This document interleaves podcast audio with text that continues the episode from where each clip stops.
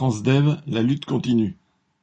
Un nouveau rassemblement des grévistes de Transdev et d'autres secteurs du transport a eu lieu à midi le 5 octobre devant le siège du Conseil régional d'Île-de-France à Saint-Ouen qui contrôle Île-de-France Mobilité.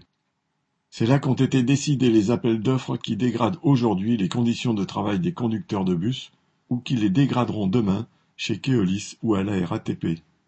Il y avait de l'ambiance parmi les centaines de participants, des grévistes des dépôts de Transdev en lutte depuis plus d'un mois, venus de Vulaine-sur-Seine, de Vaux-le-Pénil, en Seine-et-Marne, et de Saint-Gratien dans le Val d'Oise, ces derniers nombreux. Des délégations de la RATP et de la SNCF s'étaient jointes à eux. Ces rassemblements donnent aux grévistes de Transdev des différents dépôts l'occasion de se rencontrer et d'échanger. Nathalie Arthaud était là pour représenter lutte ouvrière.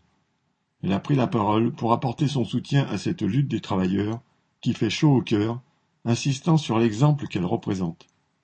Les milliards s'entassent dans les poches du patronat d'un côté, de l'autre il y a cette régression subie par les conducteurs, et il n'y aura pas de limite à l'avidité du patronat. La seule réponse est donnée par la lutte que ces conducteurs des différents dépôts mènent. Leur force est la crainte inspirée au patronat que le mouvement fasse tache d'huile. La journée du 5 octobre donnait justement l'occasion de s'adresser aux autres travailleurs.